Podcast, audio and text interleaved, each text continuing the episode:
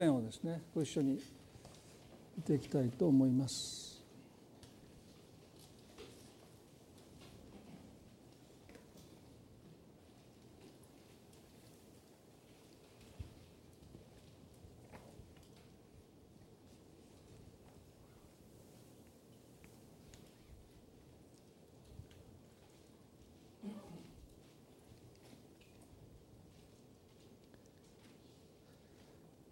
まず一節詩篇の30編の一節。主よ私はあなたを崇めます。あなたが私を引き上げ私の敵を喜ばせることはされなかったからです。主よ私はあなたを崇めます。あなたが私を引き上げ私の敵を喜ばせることはされなかったからです。この支援の30編はサンクスギビングサームスですね。感謝の詩篇と呼ばれている。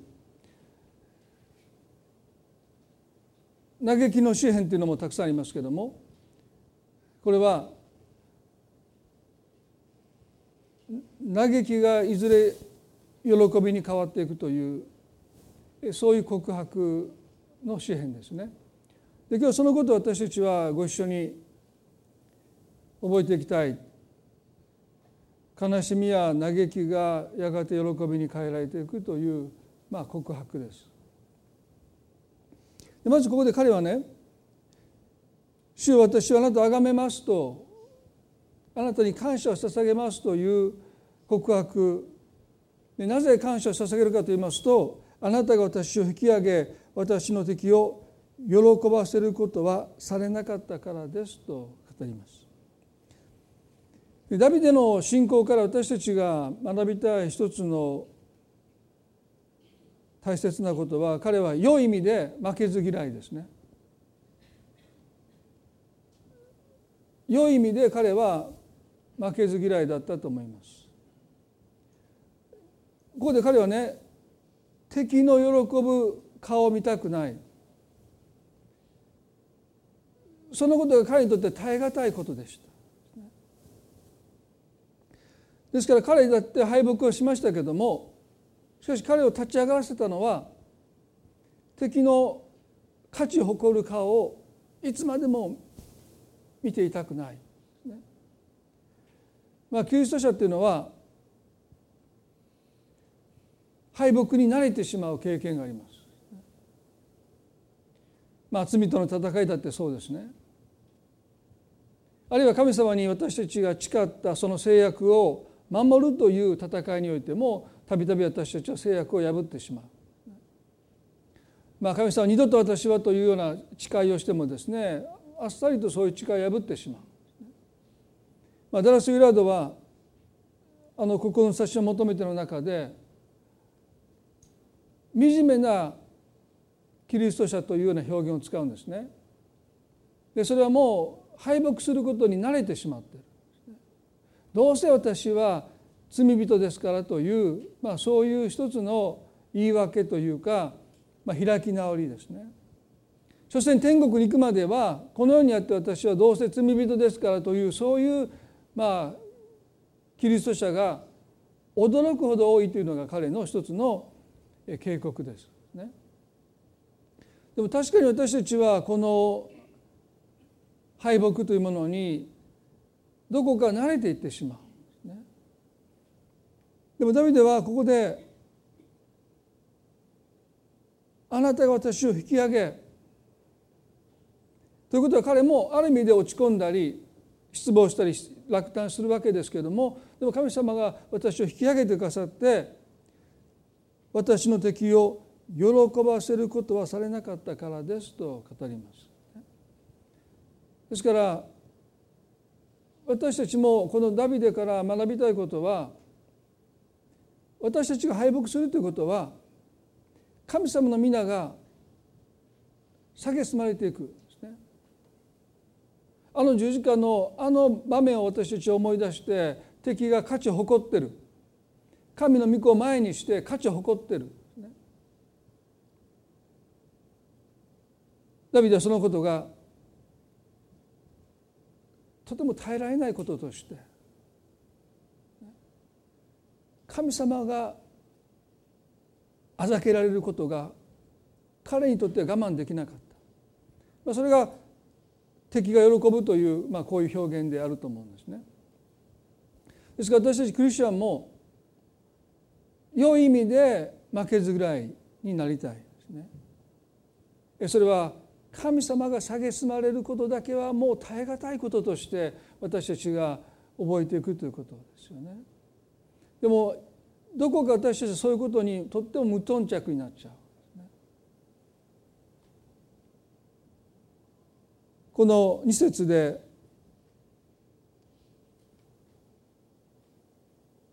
彼は「私の神主よ私があなたに叫び求めるとあなたは私を癒されました」と書いてます。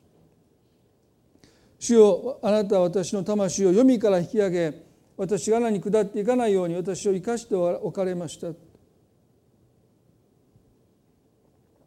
まあこのあなたは私を癒されましたというこの告白は、まあ、聖書学者によって意見が分かれるんですねどういう病を彼が負っていたのか、まあ、聖書を見る限り私たちは彼が大病を患ったということをですね、まあ、その聖書を通して知ることはありません。でというこの言葉の持つ意味はですね旧約において、まあ、一つは健康を損なうということがありますけどもう一つはこの心の元気を失う。先週気力を失うということを言いましたけども、まあ、心の元気を失う、まあ、精神的な病という表現は旧約の中ではあまり出てこないんですけども、まあ、それはまさに今今日というところの精神的な病、まあ、心が元気を失っていくというですね。で癒されたということはそれから神様が回復してくださった。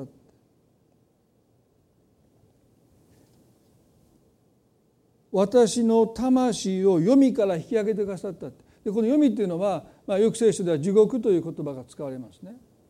でも彼の魂が地獄に落ちたという意味ではなくてこの読みという言葉は神様に感謝することが全くない場所です。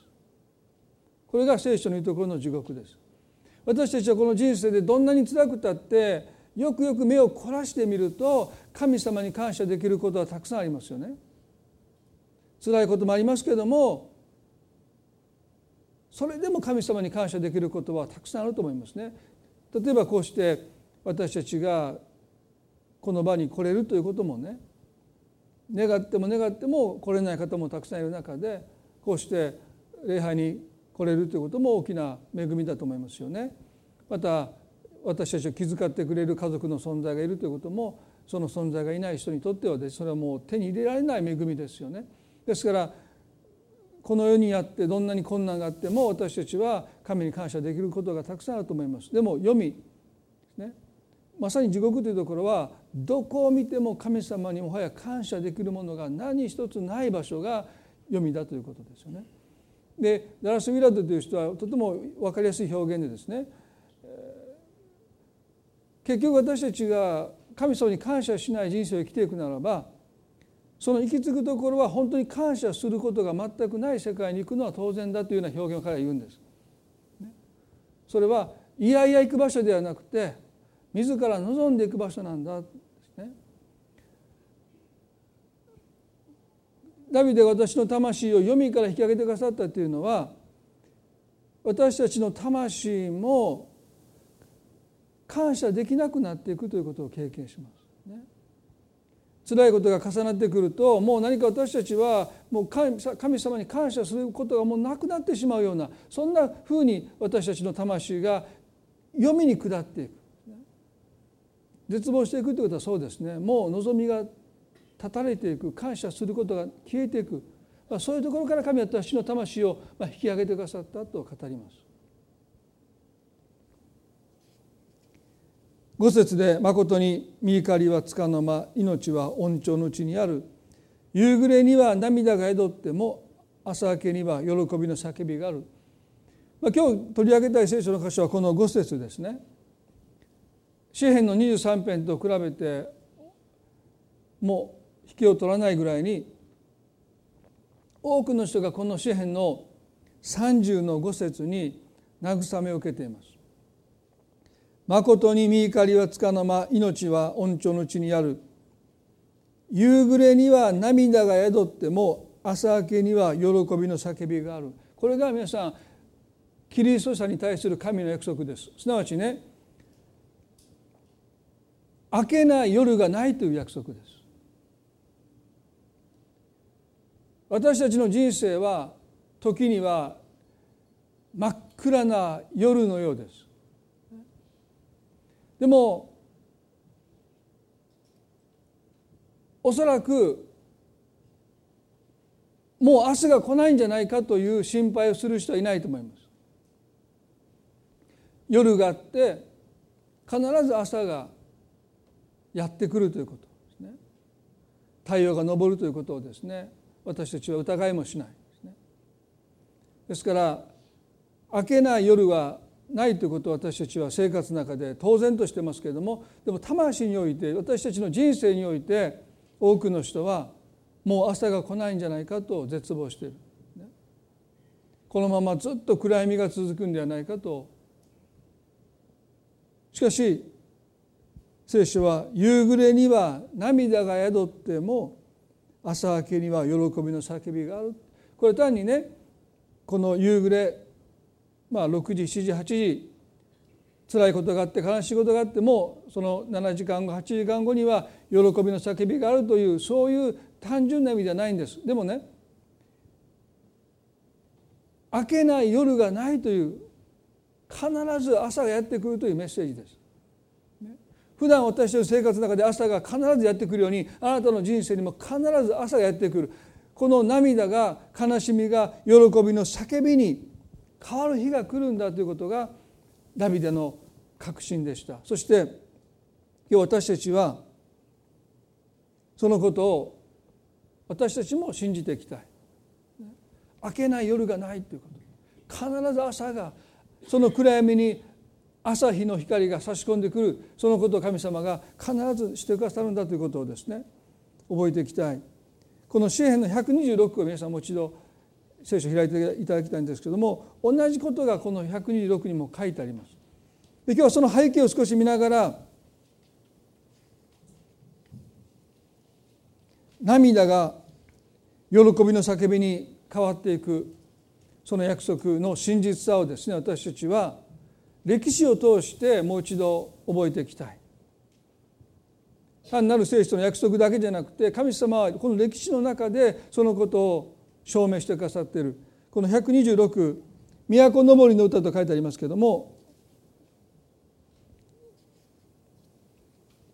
一節で「主がシオンの囚われ人を返された時私たちは夢を見ているもののようであった」その時私たちの口は笑いで満たされ私たちの舌は喜びの叫びで満たされた。その時国々の間で人々は言った「主は彼らのために大いなることをなされた」「主は彼らのために大いなることをなされた」これはユダヤ人たち以外の国々の人たちがユダヤ人たちを見てこう告白したんです。主は彼らのために大いなることをなされたでこの彼らにという中にね私たちは自分自身を加えていかなければならない。主はあなたのために大いなることをなされたと人々があなたを見て告白するだろうと聖書は言うんです。皆さんぜひねこの彼らの中にあなたも含まれていることを今日しっかり覚えていただきたい。人々があなたを見て主は彼に彼女に大いなることをなされたと。告白する日が必ず訪れます。3節で主は私たちのために大いなることをなされた私たちは喜んだ。主よネゲブの流れのように私たちの取られ人を帰らせてください。主がシオンの囚われ人を返された時と書いてます。でこれはどういう時かというと皆さんもよくもうご存知だと思いますけれどもイスラエルというのは北と南に分裂をして北イスラエルと南ユダになりましたね北イスラエルはアッシリアによって滅ぼされて南ユダはバビロンによって滅ぼされます。でこのバビロンがエルサレムを陥落させた時に神殿は焼かれて城壁は破壊されてたくさんの民はあのバビロン捕囚ですね強制移住させられた。それが BC の586年ですね。でこの時に強制移住させられたユダヤ人たちの多くはすぐにこのエルサレムに帰ってくれると、まあ、高をくくったといいますか彼らは自分たちが先民である。自分たちは特別である。他の国々が滅ぼされていっても私たちは大丈夫だというですね。信仰による根拠ではなくて自分たちが選ばれているというその高ぶりに彼らはある意味で信仰から来る楽観ではなくて高ぶりから来る私は大丈夫だというそういう高ぶりを持っていたので確かに悲壮感もあったと思いますね。でもすぐに戻ってくると思ってた。でも10年経って20年経って30年経って40年経っても帰れないですね。でそのに彼らのそういう淡い一つの期待というものは打ち砕かれていきます。でも約50年経とうとした時に思いもよらないことが起こります。私たちは夢を見ているもののようであったと彼らが言うのはね。まさにそれは現実とは思えないことが起こるんです。すなわちバビロン帝国がペルシャ帝国によって滅ぼされます。そしてペルシャの王様クロスという人なんですけどもでこの王がですね何を思ったか、ね、就任したその第一年最初の年に絵面書を読めば書いてますけども「天の神主は地のすべての王国を私に賜った」この方はユダにあるエルサレムにご自分のために宮を建てることを私になれられた。あなた方すべて主のために属する者は誰でもその神がその者と共におられるように。その者はユダにあるエルサレムに登りイスラエルの神主の宮を建てるようにせよ。この方はエルサレムにおられる神である。残る者は皆その者を援助するようにせよ。どこに起立しているにしてもそのところからその土地の人々がエルサレムにある神の宮のために進んで捧げるための捧げる捧げ物のほか銀金財貨家畜を持って援助せよとですねペルシャのクロスが西の外れの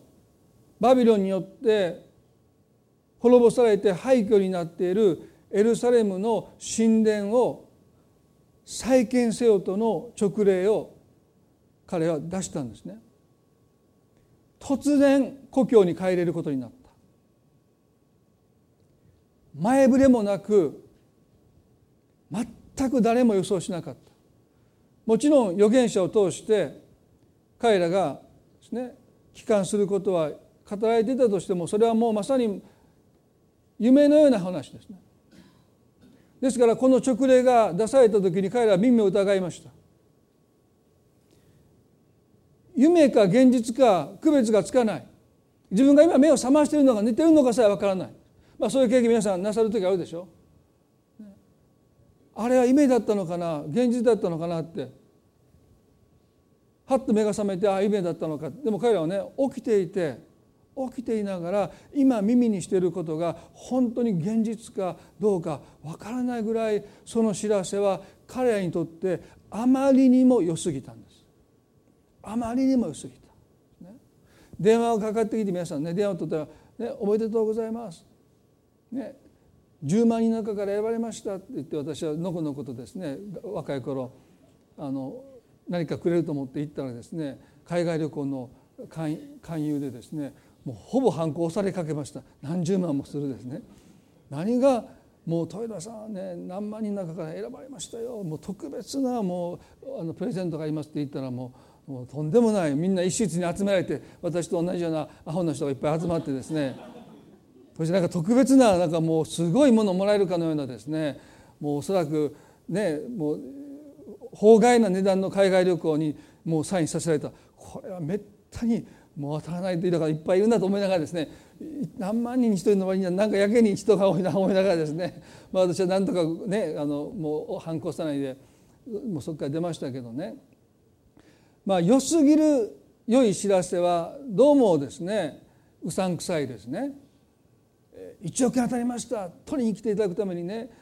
まずあの500万振り込んでいただかないとあのそんなねありますよね。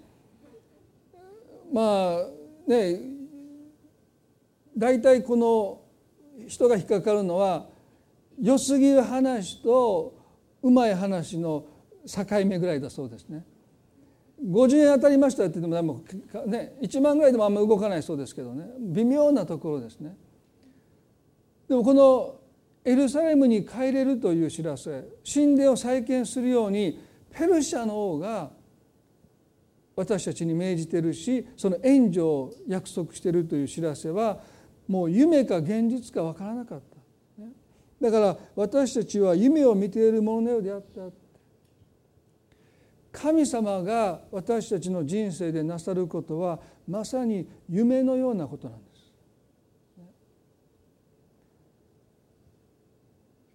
神様があなたの人生になそうとしていることはあなたにとっては夢を見ているかのようなものなんですね。このこと私たちは忘れてはならないですね。どこかで彼は夢を見ることを忘れていたんです。10年20年30年40年経ってもエルサレムに帰れるその兆しというか、ね、もうどう考えても無理です。ですから彼らはね夢を見なくなっていっただからその知らせを聞いた時にはそれが夢か現実かわからないぐらいです。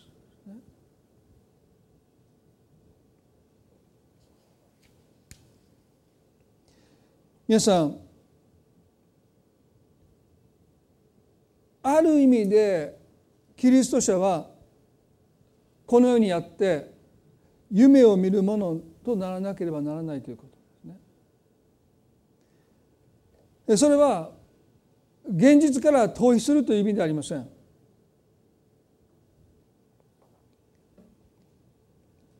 ある種の夢は現実逃避です。夢みたいなことを言ってって言って親が子供を叱る時のその多くの夢はおそらく現実逃避的な夢かもしれません。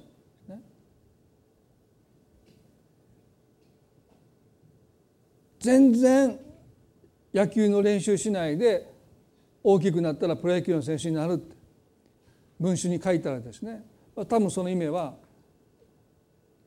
厳しい毎日の練習から逃げてる、ね、でもクリスチャンにとってキリスト者にとって現実を逃げるために夢を見るんではなくてまず私たちの信仰というものは私たちのうちに働いて何をするかというとまず現実をそのまま認めていくということその強さをくださるのが信仰です。ですからクリスチャンは信仰いただいているということはその現実を見たくない現実かもしれませんけどもそれを100%そのまま受け止めていくというその強さを信仰は私たちに与えます。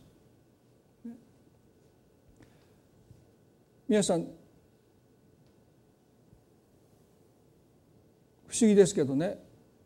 人はある恐れてることが起こるまではそのことが起こるだろうと過大評価するんですね。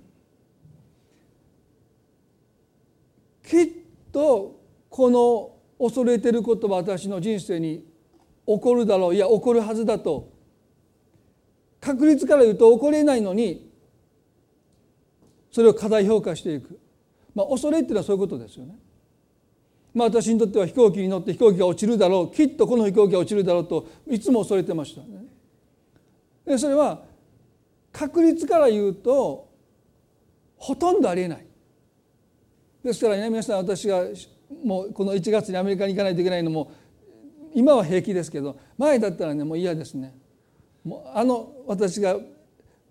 予約した飛行機予約したけどまた予約を変えたくなるもしかしてこの飛行機が落ちるんだったらその前後の飛行機いろいろ考えてしまうんですね。でもバカらしいですよ。と言いながら落ちたりしてね。その時皆さん笑ってくださいね。まあそれが僕の最後ですから。まあでもね基本的にはねほぼ落ちない。あね。でも恐れっていうのは落ちるかもしれない。いやきっと落ちるだろうと私たちに信じ込ませますよね。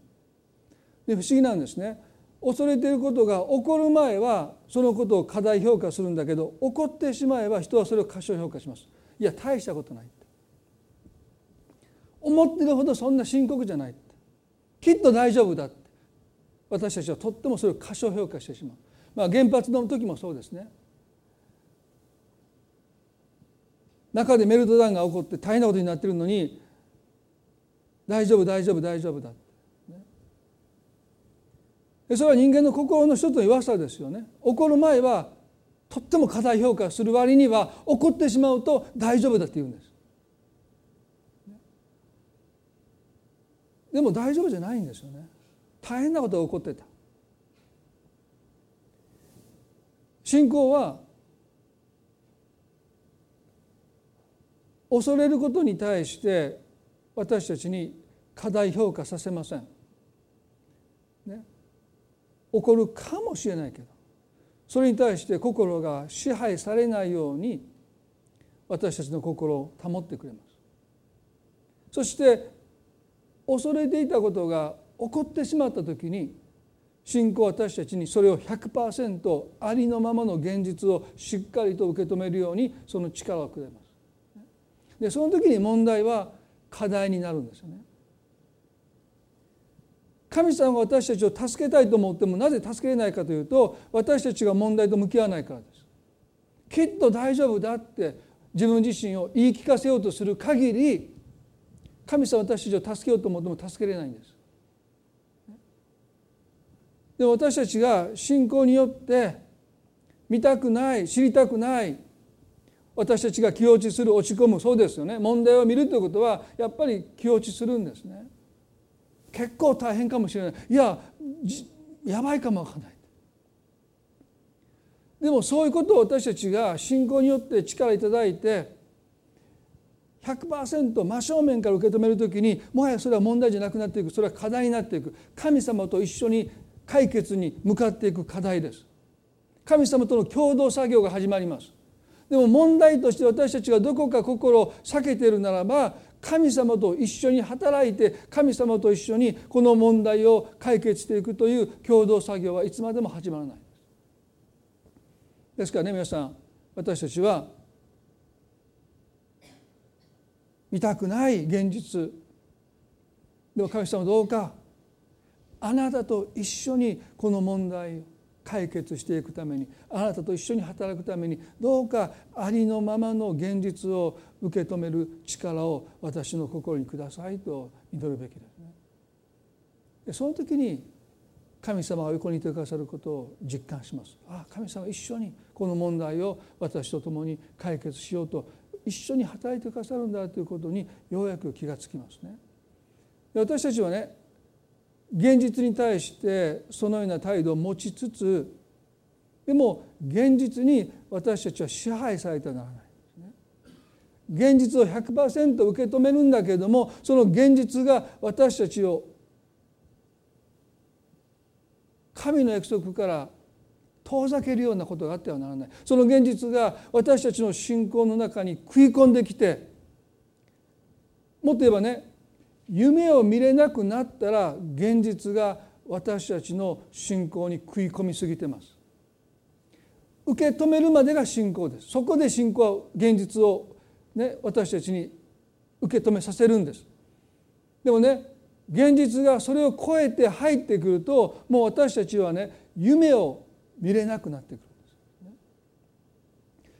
バビロン州によって強制移住させられた人たちは半世紀経とうとしてた時にも現実が彼らの中に信仰彼らの信仰をですねもう随分押し込んできて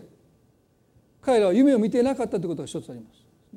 もう夢を見れなくなっていた。その日が来るなんていうことをもう思いもよらないですね。あここでこの地で一生置いていくんだという諦め。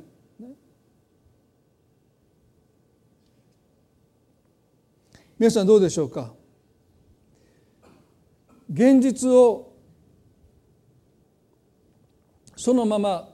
受け止めつつ現実に支配されないというそこに境界線を引くということは信仰にとってとっても大切です。そこが多くの人は曖昧ですね。現実が信仰の中に食い込んできているならばあなたの心に夢が消えていってるということです。創世紀の15章にとっても大切な出来事がアブラハムの人生の中にありました。最後この箇所だけを解説してお話をして終わりたいと思いますけれどもね。創世紀の15章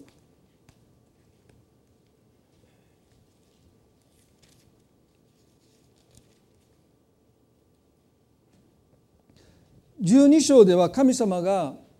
このアブラムとサライ、まあ、アブラハムとサラにあなたを大いなる国民とするという約束を与えた。この時アブラハムは75歳です。で12章がそのことがあってこの15章に行くんですね。15章の一節でこれらの出来事の後主の言葉が幻のうちにアブラムに望みこうせられた。アブラムよ恐れるなって。まず恐れるなってことが入ってきます。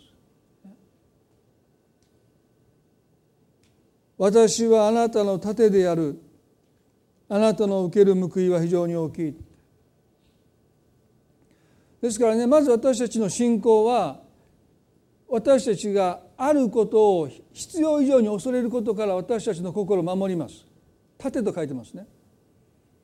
ですからあなたの人生が夢ではなくて恐れに支配されないように。でもね残念ですけど多くの人の人生は恐れに支配されてる。夢がその人の人生を導いてるんじゃない。恐れが導いてるんです。まあ皆さん日本は保険の加入率先進国でもうダントツだそうですね。まあ悪いと言いませんよ。まあ私もまだ医療保険に入ってないんですけどもまあ入れ入れと皆さんに言われてもうちょっと頑張ろうと思ってあの60ぐらいで入ろうかなと思うんですけどまあ今まで保険保険会社の人に言われて今まで入ってこなかったからまあもう頑張ってもいいじゃないですかと言われたんでね分かりましたって言って頑張りますって言ってるんですけどもまあでも恐れをね煽ったらもう私たちの人生はもう恐れに支配されていきますよね。でも神様の願いは夢が私たちの人生を導くことですね。だからまずここで恐れるなって私はあなたの盾であるとおっしゃったですからねまず私たちは恐れから人生が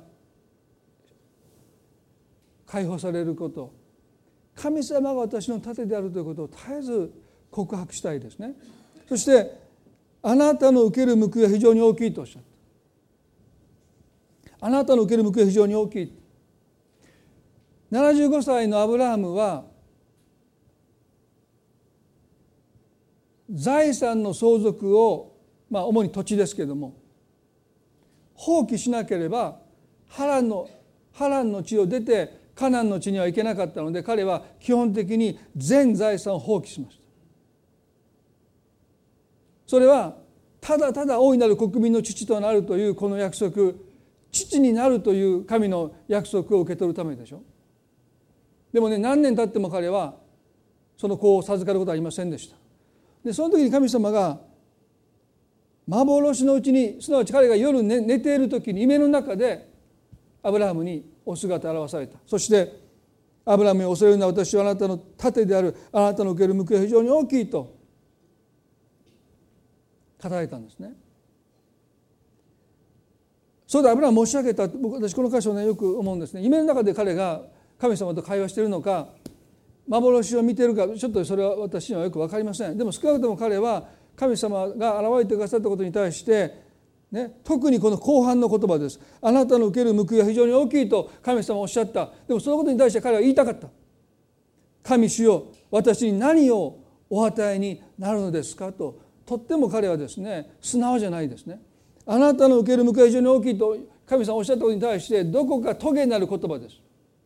あなた神主よ私に何をお与えになるのですかというこの言葉の裏には何も受け取ってないという彼の一つの怒りがあります。私にはまだ子がありません。私の家の相続人はあのダマスコのエリエゼルになるのでしょうか。ご覧ください。あなたが子孫を私にくださらないので私の家の奴隷が私の後取りになるので後取りになるでしょうと神様に申し上げてる。夢を失ったアブラハムがここで何を言ってるかというと私の跡取りは奴隷のエリエゼルになるでしょうと断言してるんです。数年前ですよ神様が約束を与えてくださったの。あなた大いなる国民の父とすると約束を与えてくださった。でも一向に子供が授からないので現実は彼の信仰随分食い込んでますね。すなわち彼はもう約束の子が与えられるという夢をここで描けなくなってとても現実的なことを神に申し上げてる子供が生まれなければ当時奴隷で一番位の高いものがその主人の後継ぎになれるというそういうしきたりがあったんです。ですからもう私たちには子供が生まれないんだったらしきたりに従って奴隷であるエリエゼルが私の後継ぎになるでしょうと彼はもう言い切ってるんです。明らかに現実が彼の信仰を随分食い込ませてるんですね彼はその現実を信仰によってもう少し押し戻さないといけないんですけど随分押し込まれてる、もうエリエゼルが私の後取りになるでしょ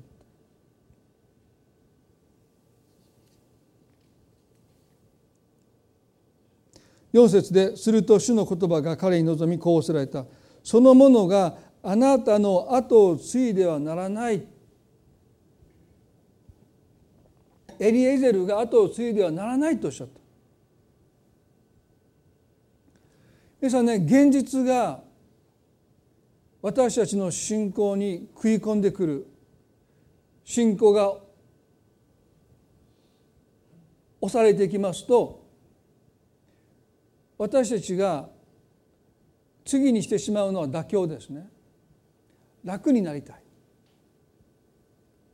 75歳で召されたアブラハムがおそらくこの時80前後でしょうかね。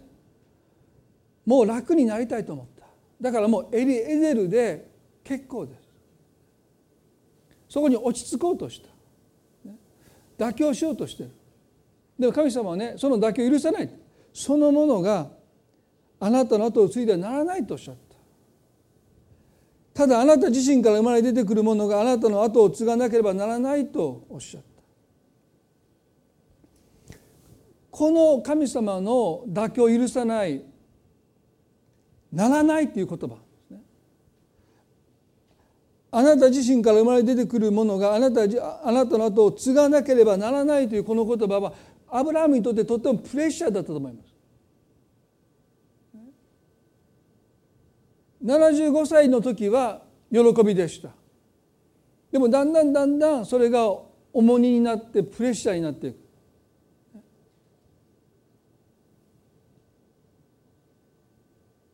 皆さん、まあ、この礼拝でもよく祈りますけども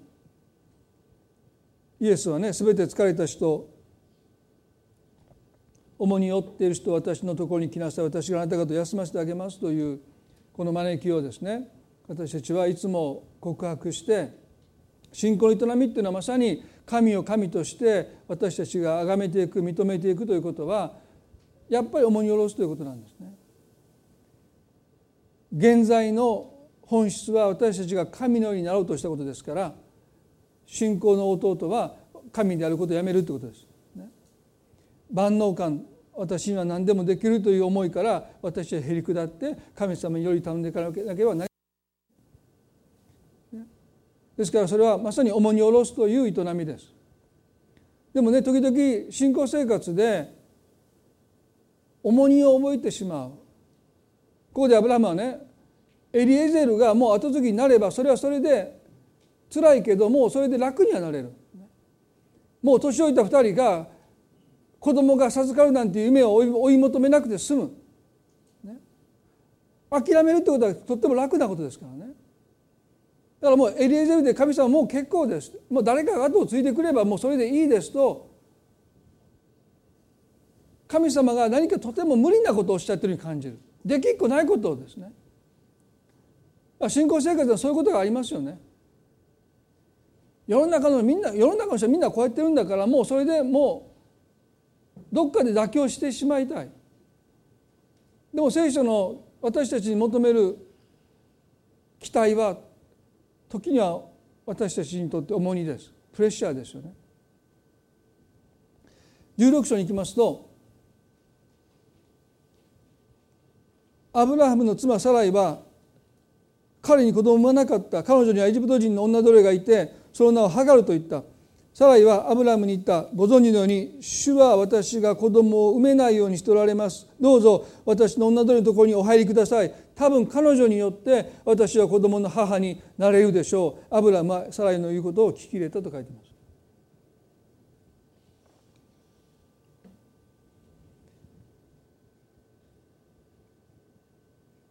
今度は妻のサラが妥協しようとしてるんです。問題は私がこう埋めないことだ。それは神様がこう埋めなくしておられるんだということで彼女は自分の女奴隷ハガルをアブラハムのもとに連れてきてそして彼女との間に子供を設けてくださいと彼女は提案します。どうしてこんなことを彼女が言ったかというともう疲れたんですね。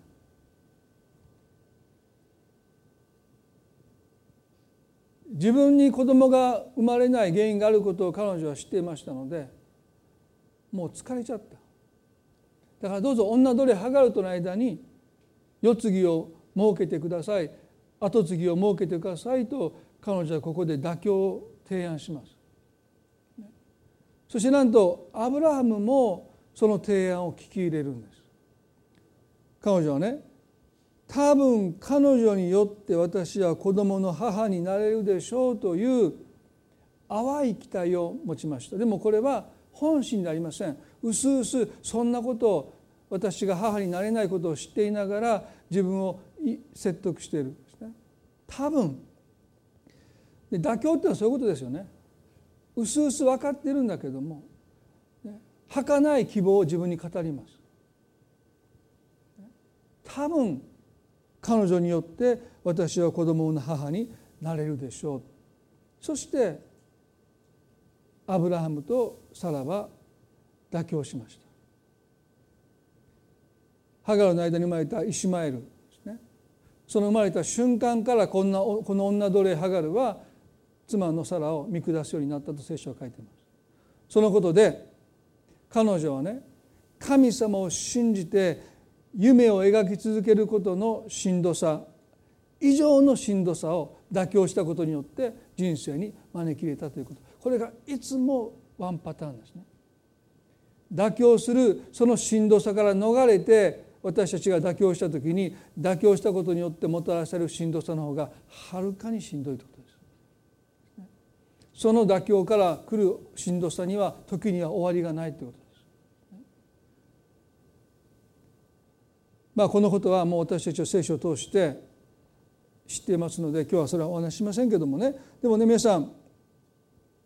なぜ神の約束が重荷になったのか。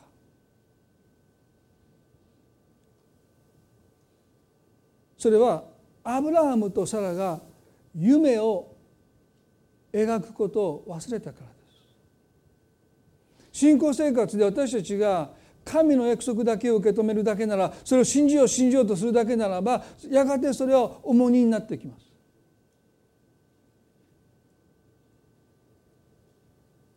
信仰にはね現実を見据えるという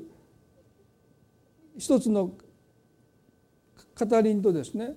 夢を描くという神の約束が成就したその成就したその姿を心に描いて生きていくというその2つによって信仰前に進んでいくわけですよね。ですからこの15章の最後に5節を読んで終わりたいと思いますけれども神様がとっても重荷に思えるようなことをおっしゃったエリエゼルではなくてあなた自身から生まれ出るものがあなたの後を継がなければならないとならないって言われたこの4節の後の5節ではそして彼を外に連れ出して仰せられた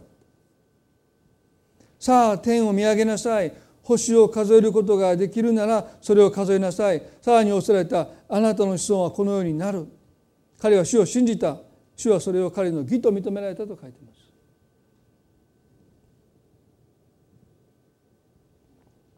神様はアブラハムを天幕の外に連れ出しました。夜ですからね。そしてねさあ天を見上げなさいとおっしゃった。で信仰っていうのは現実だけを見てるんじゃなくてやっぱり天を見上げる空を見上げる神様を見上げるということが現実を見ると同じぐらいの頻度でしなきゃならないんですね。いつ皆さんは天を仰いで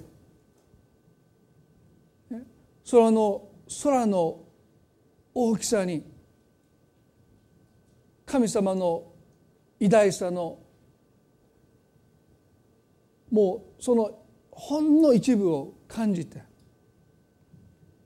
圧倒されて神様はなんと偉大なお方なんだろうという簡単な声を上げたのかいつその声を上げたのか振り返っていただきたいと思います、ね、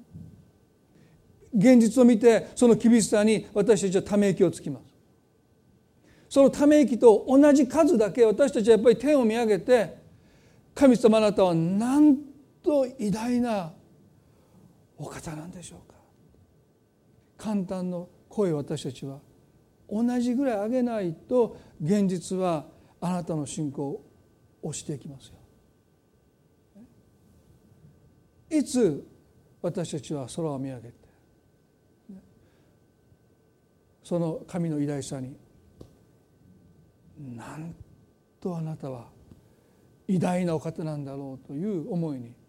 しばし時が経つのを忘れるぐらいに心奪われる経験をなさったのか。いやもういつそんな経験したか忘れたという方はね もうこの礼拝が終わったらすぐ玄関のとこに行ってねもう天を見上げてもう地べたに、ね、横になってずっと空を見てそしたらねぱり神様はねこの天と地を作られた神様はねやっぱり大きいわって、ね、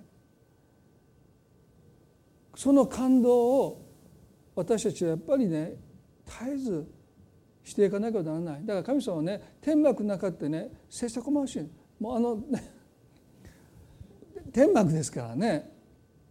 あの狭い中に身を置いてたらやっぱりダメなんですよね。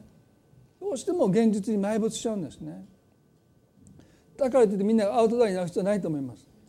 でもねそこから連れ出されたってことはとっても興味深い表現ですよね。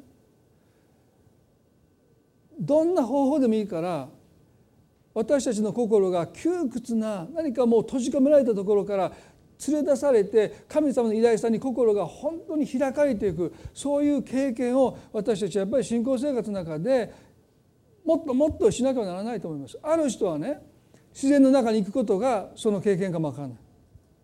それはそれぞれあっていいと思うんです。でも神様は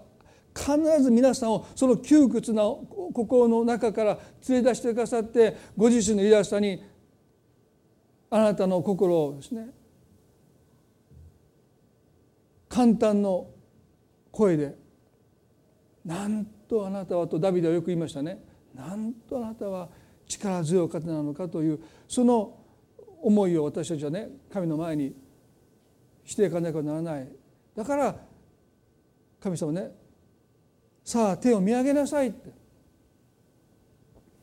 今日皆さんに神様そのことをおっしゃっていると思いますよ。現実を見るのは大切です。ね、でもあなたはちょっと現実ばかり見すぎています。私の偉大さに目を向けなさい。天を見上げなさい。神様の偉大さを通して現実を見なさい。星を数えることができるならそれを数えなさいと言いました。彼はですねおそらく言われるがままに数えてみようと思った。でもね郊外のないスモックのないそのこの当時の何千年も前の荒野の空気が澄んだ夜空の星の数はものすごくね多くて数えることができなかった。大阪で夜の空を見たらですね星は3つしかなりませんからもう123と数えれるんですね。でもこのカナンの地の夜空はですねもう星が散りばめられていたですね。そしてそれを彼が見てああ数えることができないお手上げです、ね、その時神様こうおっしゃった。あなたの子孫はこのようになるっておっしゃった。それはね彼の生きてる間に実現するわけじゃないですよ。当然。ね。イサクが生まれて2番目が生まれてってそんな次か次から。でもねやがてあなたの子孫は星の数ほどになっていくというこれがあなたの受ける報いだって神様おっしゃった。私には子供がいませんと言ってエリエゼルが私の後継ぎになるんですかと神様に文句を言ってるこのアブラムに対して神様は何もおっしゃらないで天幕の外に連れ出して天を見上げなさいと言ってもし数えることができるなら数えなさいと言ってその星の数ほどにあなたの子孫はなるとおっしゃった。これがあなたの報いだって。あなたが思っている以上の報いだって。だから妥協してはならない。皆さんね私たちは神様から同じこと言われてるんですね。あなたの受ける報いは非常に大きいって。皆さん私たちはね今の人生でアブラムと同じように私の人生何だったんだろうって。そう思いたくなる時があります。一生懸命やってきたことが途中でうまくいかなくなって。何だったんだろうって。例えば会社を経営していた人がその会社を潰してしまった。今までの苦労は何だったんだろう。一生懸命子供を育ててその子供がですね時に病で亡くなってしまった。その報いは何だろうって。でも神様ねあなたの受ける報いは非常に大きいって言うんです。それはね私たちが想像もつかないほどに神様は私たちの生涯を通してロークを通して報いを私たちのために備えていてくださいそれはまさにあの夜もう星空に散りばめられた星の数ほどにあなたの報いは大きいんですよアブラハムはね今あなたの目の前の現実に打ち打ちのめされて私には子供がいませんとあなたは文句を言ってるけれどもやがてあなたの子孫はこのようになるんだというその幻をアブラハムの心に神様示してくださった。皆さん夢を見るということはあなたの受ける報いが非常に大きいと神様おっしゃってくださったその約束を信じてあなたのロークがあなたが想像もつかない方法で実を結んでいってあなたの人生に神様はどれほど大きな報いを用意してくださっているのか。それを心で私たちがあのアブラハムがあの星空を見たように心の中で思い描いていくということそれが夢を見るということです。現実を見ると彼には子供いませんでしたでもアブラハムよ夜空を見てその星の数を見て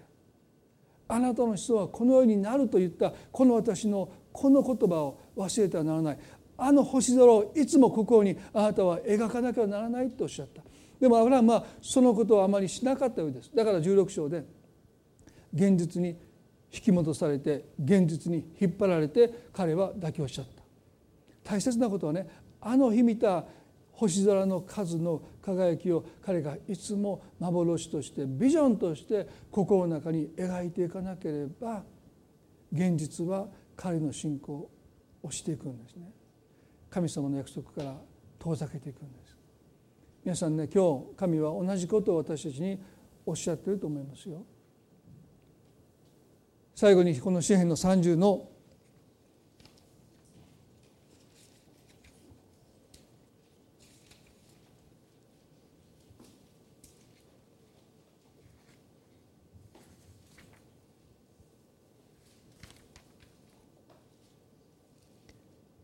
ごめんなさい126のですね先ほどもしました126の「五節。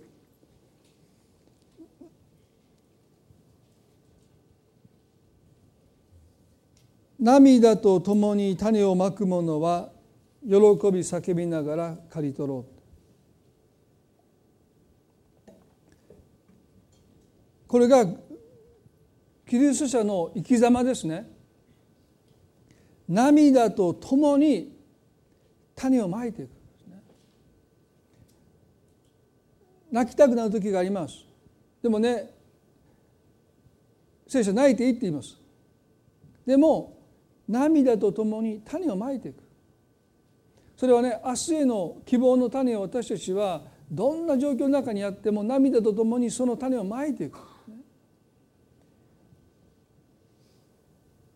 もうその種が実を結ぶかどうかわからないけどそれでもまいていく。こんなことしてて何になるんだろうかと思うけどそれでもまいていく。それでもコツコツと私たちがロークしていく、人が笑おうとそんなねバビロンから帰れる日なんかないって言われようが、ね、ただただ泣いてるだけじゃない。彼らは涙とともに種をまいてきた。その日が来るかもしれない。その時のために彼らは備えをしていく。そのためのために彼らは種をまいていった。だから彼らは突然前触れもなく訪れたエルサレム帰還の知らせを聞いて彼らはそれに応答していって喜びながら帰っていきました。そして神殿をまさに再建していったのは彼らはねただただ泣いてるだけじゃなかった。泣きながらでも種をまいていった。そんなことしてどうなるんだと言われようがそんなふうに祈ったところで神様あなたのこと何もしてくださいと言われようがそれでも毎日毎日神様の前に祈っていった。皆さん私たちはこの涙とともに種をまくものになりたい。なぜならばやがて喜び叫びながら今まであなたがロークしたそのロークの報いを刈り取る時が必ず来るというのが皆さん神様の約束です。喜び叫びながら刈り取ろうと。これがキリスト者の人生に約束されている神の約束です。これはもう歴史を通して何度も何度も何度もこの御言葉が信じていることを神様は明かしてくださっている。そしてあなたの人生においても神はそのことが信じていることを必ず明かしてくださる。だからやがてあなたは予期しない時に喜び叫びながら涙とともにまいたものを刈り取る日が必ず来ります。その日が来るまでどうぞ夢を心に描くことをやめないでいただきたい。途中で妥協して楽になろうとしないでください。神様は必ずあなたの受ける報いが非常に大きいってあなたが思う以上に大きいんです。アブラムはたった一人の子供が与えられないって嘆いてたけども神様言ったのはあなたの子孫はこのようになるって言って数えられないぐらいの子孫をあなたに与えるとおっしゃってる。なのに彼はもうそんな夢をここに描かなかったのでたった一人の子孫を得るために手段を選ばずに女奴隷ハガルとの間に子供を設けることに至っていてしまった。これが私たちがいつも陥ってしまう誘惑ですね。あなたの受ける報いは非常に大きいんです。だから妥協しないで。いつまでも心に夢を描いて泣きながらでも種をまいていく時。そのまいたものを必ず刈り取る日が来ます。だからねもっともっとまいていこうじゃないでしょうか。神様に期待していこうじゃないでしょうか。笑われようがバカにされようが私たちはそのことをやめてはならない。続けていかなきゃならないと思います。一言祈ります。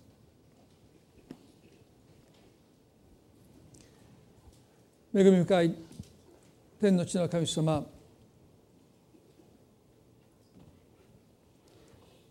涙とともに種をまくものに私たちをしてください。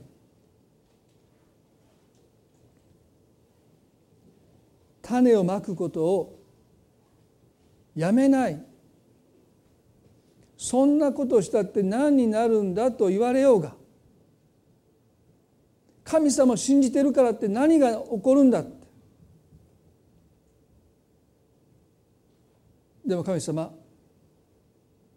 種をまくということはあなたへの期待です。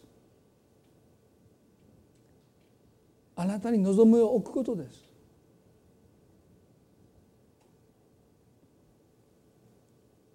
その種が地にまかれて果たして本当に芽が出るかどうかわからない。でもどうか私たちがどんな困難の中にあっても種をまくことを忘れないで今日できることを一つ一つ大切にしていきたい。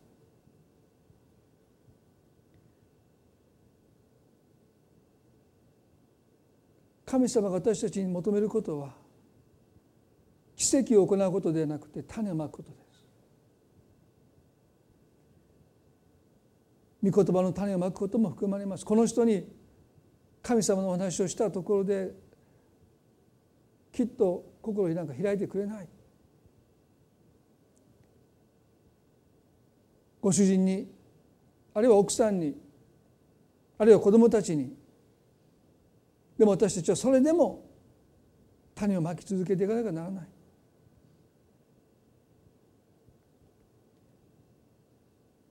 愛という種も私たちはまいていかないといけない。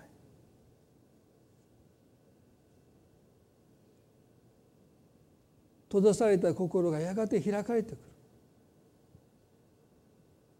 そのそのその光景を心に描きながら愛に応えようとしない心をかたくなに閉ざしたその人に対して愛の種をまいていきます。がっかりしながらでも落ち込みながらでも種をまいていきます。涙とともに種をまく者は喜び叫びながら刈り取ろう。主よ今日種をまくことを私たちがやめていたならばもう一度神様あなたの言葉を信じたいです。あなたの受ける報いは非常に大きい。神様あなたはそうおっしゃいますけども私には子供がいませんとアブラハムは神様に対して怒りを表してました。あなたが跡取りをくださらないので奴隷のエリエゼルが私の跡取りになるでしょうと言い切ってる。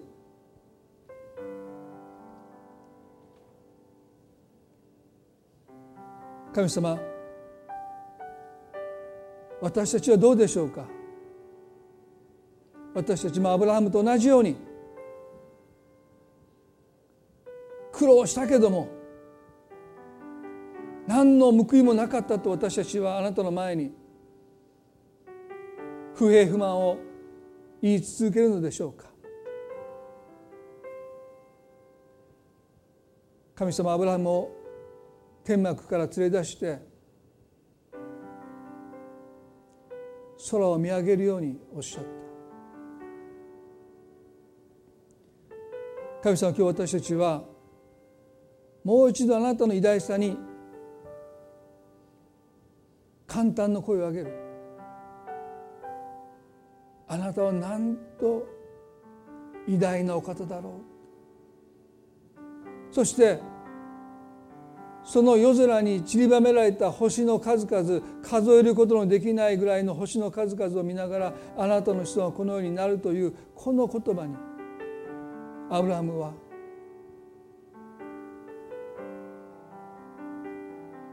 信じたという言葉は「アーメン」ということです。その通りになりますという告白。でも彼はそれを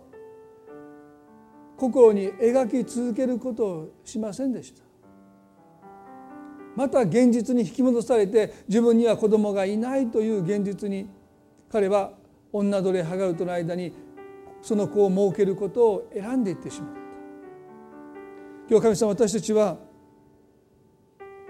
あなたから報いを受けたいです。あなたが私たちに用意してくださっている報いこそが本当の報いです。私たちの人生が報われるということはそういうことです。妥協してあなたからの報いから守りたくありません。どうぞ私たちの心に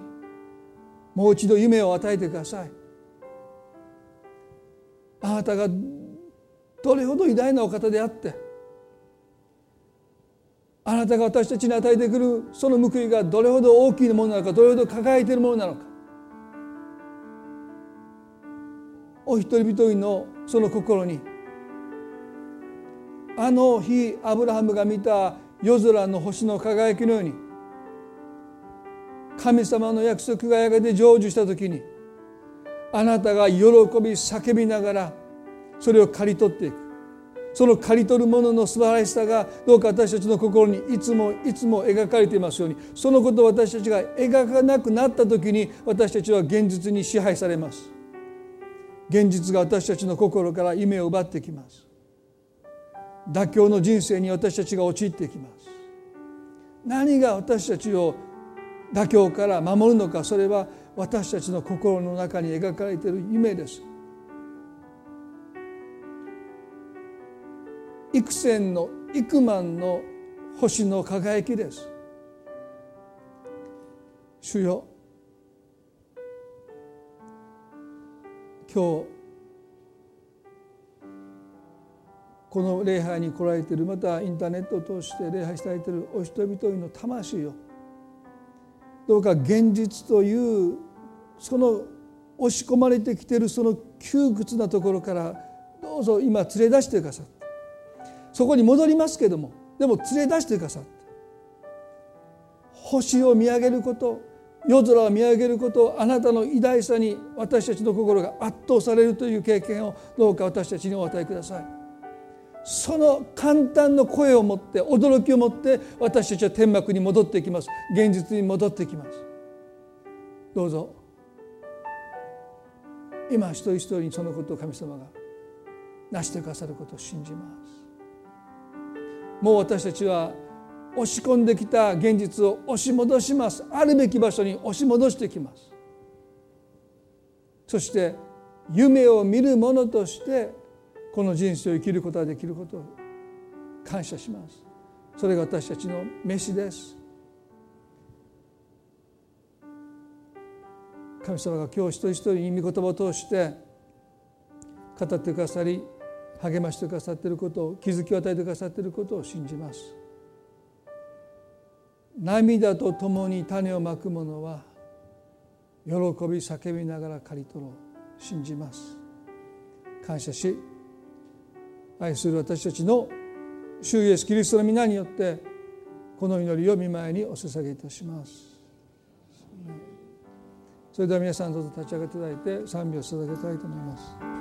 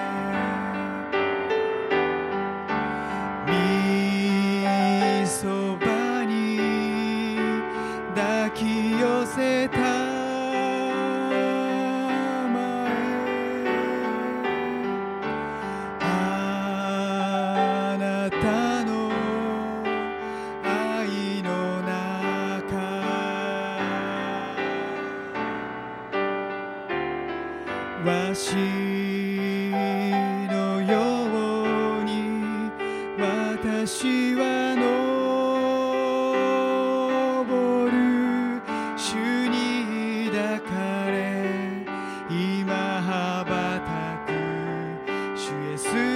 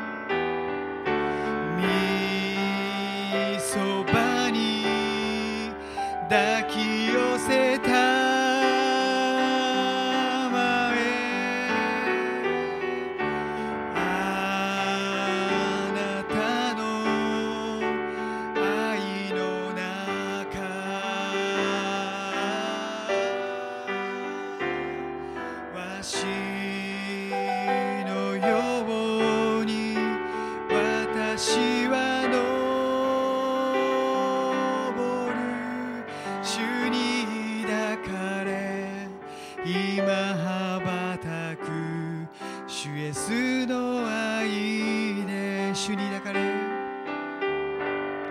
主に抱かれ今羽ばたく主イエスの愛で。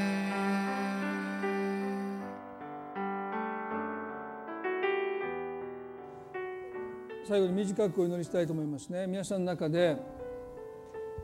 今天幕の中にいて現実に圧迫されて心が窮屈になってもう夢を描けなくなってる。神様あなたを今日天幕から連れ出してもうあなたを圧迫するものもない中でご自身の偉大さを明らかにしようとしてくださっていると信じます。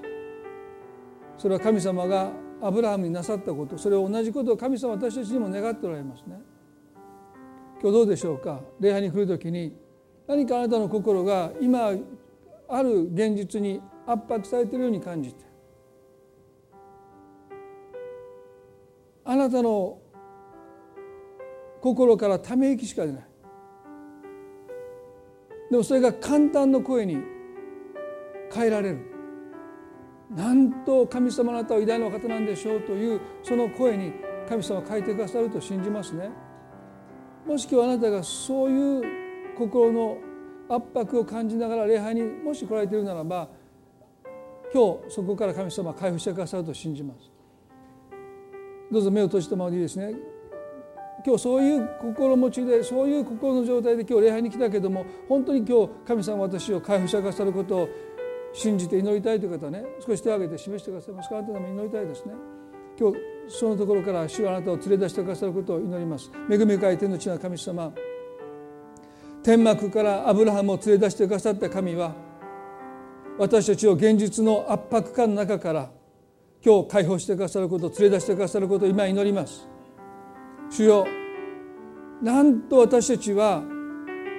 この天と地を作られた神様を見上げないで現実ばかり見てそこに埋没してしまうかそこにとらわれていってしまうのかその中で窮屈に窮屈に私たちを押し込められていくのか。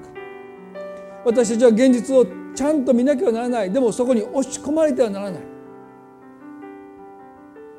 主よ今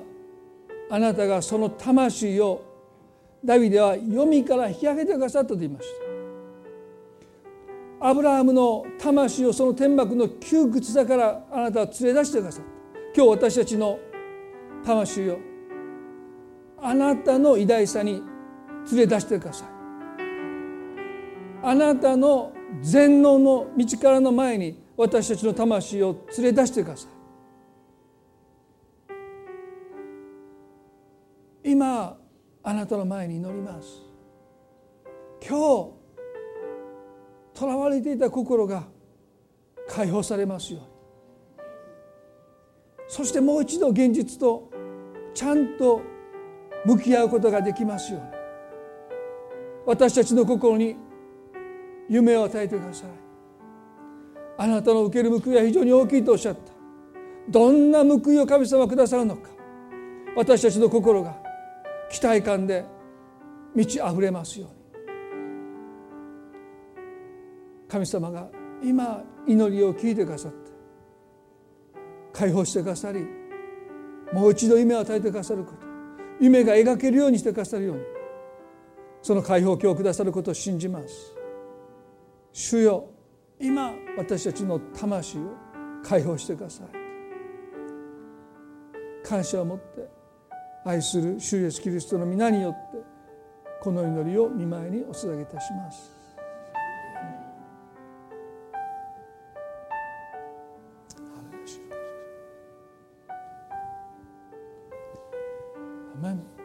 主がそのことをね私たちにしてくださったことを信じます。